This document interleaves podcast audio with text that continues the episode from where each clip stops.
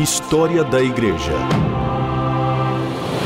Uma visão panorâmica dos principais acontecimentos da origem da Igreja até os dias atuais.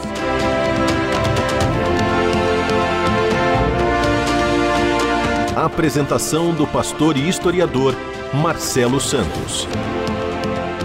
Olá, querido ouvinte da RTM, que alegria ter mais uma vez você junto com a gente aqui no História da Igreja. Eu sou o pastor Marcelo Santos e juntos nós vamos continuar a caminhar pela reforma protestante. Nós temos conversado sobre esse movimento que eh, marcou a história do cristianismo de uma forma geral e principalmente nesse tempo quando Lutero eh, promove esse grande movimento na Alemanha. Estudamos sobre os pré-reformadores, aqueles que desde o quarto século vinham aí lutando e resistindo contra as mudanças que haviam acontecido dentro da igreja romana e esse movimento todo ele então ele explode, né? Ele culmina com Martinho Lutero no século XVI. Nós conversamos sobre esses pilares da reforma, começamos a conversar sobre isso e falamos é, no programa passado sobre o primeiro pilar, que é somente a escritura, ou só a escritura. Hoje eu quero conversar com você sobre o segundo pilar da reforma protestante, que é somente pela graça, somente pela fé, sola fide, sola grazie. Apesar de conservador, quando a gente fala de Lutero, ele era muito enfático em dizer que qualquer tipo de simbolismo deveria apontar para a fé em Cristo. Tillich, ele define de uma forma bastante clara o pensamento de Lutero em relação aos rituais simbólicos. O Tillich vai dizer o seguinte, que Lutero queria dizer que o ato sacramental era apenas a forma em que se expressava uma atitude muito mais universal. O importante era a relação com Deus que os reformadores trouxeram não foi uma nova doutrina, mas uma nova forma de relacionamento com Deus. E essa relação não se expressava num comércio entre Deus e o homem, mas era pessoal e penitente em primeiro lugar, e em seguida, relação de fé.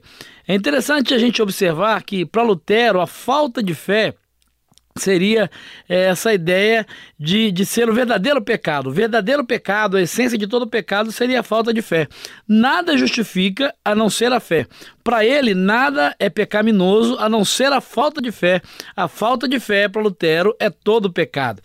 A respeito do conceito de pecado, a gente pode observar dentro de Lutero é, que isso significaria para ele que diferenças de quantidade, né, pecados leves, pecados graves, ou de relatividade, pecados possíveis de perdão, dessa ou daquela maneira, isso não tinha a menor importância. Não, não havia é, para Lutero qualquer cabimento você quantificar ou classificar esses pecados.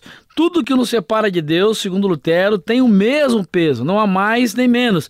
E é interessante que essa tese de Lutero e essa ideia de Lutero né, vem contra justamente aquilo que a Igreja Católica fazia àquela altura, que era quantificar e qualificar os pecados para que assim pudesse então determinar as indulgências, as penitências, enfim, havia uma, uma hierarquia, uma tabela. E Lutero vem justamente com esse segundo pilar da reforma protestante, desconstruindo todo esse pensamento, desconstruindo toda essa ideia, né, dizendo que, que não havia a menor importância nessas questões. O que separa de Deus, o ser humano de Deus, tem sempre o mesmo peso, não há mais e não há menos é, nesse processo todo. Esse pensamento, é, quando a gente olha para isso, era fruto de, de um conflito pessoal de Martim Lutero. Tanto que perto do, do, fim da sua vida, Lutero ele se lembra de como, quando era monge, é, todas as suas tentativas de satisfazer a Deus, as orações, os jejuns, as vigílias, as boas obras, isso tudo deixava Lutero com uma consciência totalmente intranquila, até que ele começou a entender a justiça de Deus. Ele começa a perceber que não era pelo esforço, não era por obras, não era por jejum, mas era pela graça de Deus que ele receberia ou recebia o perdão dos seus pecados. História da Igreja.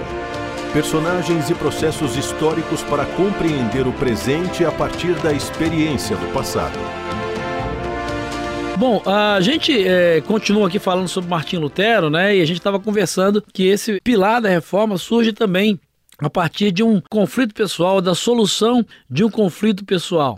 Né? Lutero ele tinha então a sua consciência intranquila, Lutero vivia com muito medo, ele tinha muitos conflitos, tinha medo do inferno, medo da consequência dos seus pecados, até que ele começa a entender né, que a justiça de Deus significava aquela justiça pela qual o homem justo vive mediante o dom de Deus. Isto é, pela fé em Cristo. Timothy George, que é um, um autor muito interessante que eu recomendo, caso você queira aí se aprofundar sobre a história da reforma, teologia da reforma, tem um livro dele muito interessante chamado Teologia dos Reformadores e vale a pena você investir caso você queira conhecer mais sobre a reforma protestante. O Timothy George ele cita uma frase marcante de um dos seus escritos a esse respeito. É, segundo ele, Lutero teria dito o seguinte, abre aspas, se a fé não é nada sem todas as obras, até mesmo sem as menores delas, ela não justifica. Na verdade, nem mesmo é fé, fecha aspas. Para ele, para Lutero, as únicas obras de satisfação uh, são as obras de amor. Todas as outras não passam de invenção arbitrária da igreja. É a tese que ele vai defender. Os elementos mágicos para Lutero e legalistas é, iam desaparecer, por quê? Porque a graça ela é comunhão pessoal de Deus com o pecador. Não fazia nenhum sentido né, todo legalismo, toda indulgência, toda penitência. Para Lutero, é, não há qualquer possibilidade de mérito nisso, apenas a necessidade de aceitação. Não há nenhum poder mágico oculto em nossas almas ou nos símbolos capaz de nos tornar aceitáveis diante de Deus. Mas nós somos aceitos apenas no momento em que aceitamos a aceitação de Deus. Você entende isso? É essa, essa redescoberta, esse resgate que Lutero faz da doutrina da graça de Deus. Portanto, Lutero declarava que as atividades sacramentais deveriam ser rejeitadas quando interpretadas dessa forma mágica. O simbolismo poderia até persistir. Lutero não tinha dificuldade com isso, até o ponto mesmo dele não exigir a retirada das imagens das igrejas e dos templos. Ele não era contra isso, ele não tinha nenhum problema com o simbolismo. Mas para ele, o simbolismo só poderia persistir se significasse uma coisa completamente diferente daquilo que estava sendo ensinado e praticado pela igreja naquele momento. Uh, Lutero vai defender também a ideia de que o relacionamento do ser humano com Deus ele flui através da graça, por meio da fé. E graça significa a plenitude de tudo que se faz necessário para o homem. Logo, para Lutero, a origem, o conteúdo e a perfeição de toda a verdade cristã residem neste gesto inteiramente gratuito, independente de qualquer outra realidade que foi a obra redentora de Jesus Cristo na cruz do Calvário. Qualquer tentativa, segundo Lutero, de acrescentar uh, qualquer coisa à cruz, à obra vicária de Jesus Cristo na cruz, não só enfraquece, como também destrói essa obra, posto que o valor da cruz consiste precisamente na totalidade do seu alcance. História da Igreja.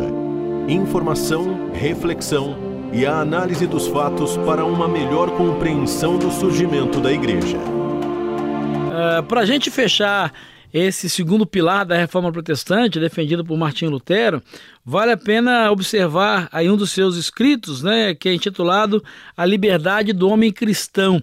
Esse texto foi produzido em novembro de 1520. Nele, Lutero resume de uma forma clara o seu pensamento. Ele diz o seguinte: abre aspas. Uma coisa e só uma coisa é necessária para a vida: a justificação e a liberdade cristã. Através do Evangelho de Deus, referente ao seu Filho, encarnado, sofredor, ressuscitado e glorificado pelo Espírito Santificador.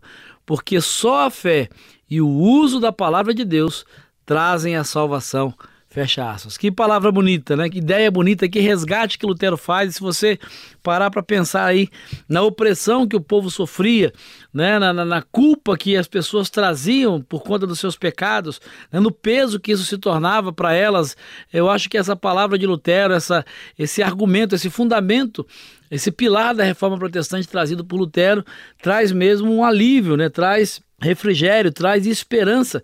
É realmente um, algo libertador para as pessoas daquela época.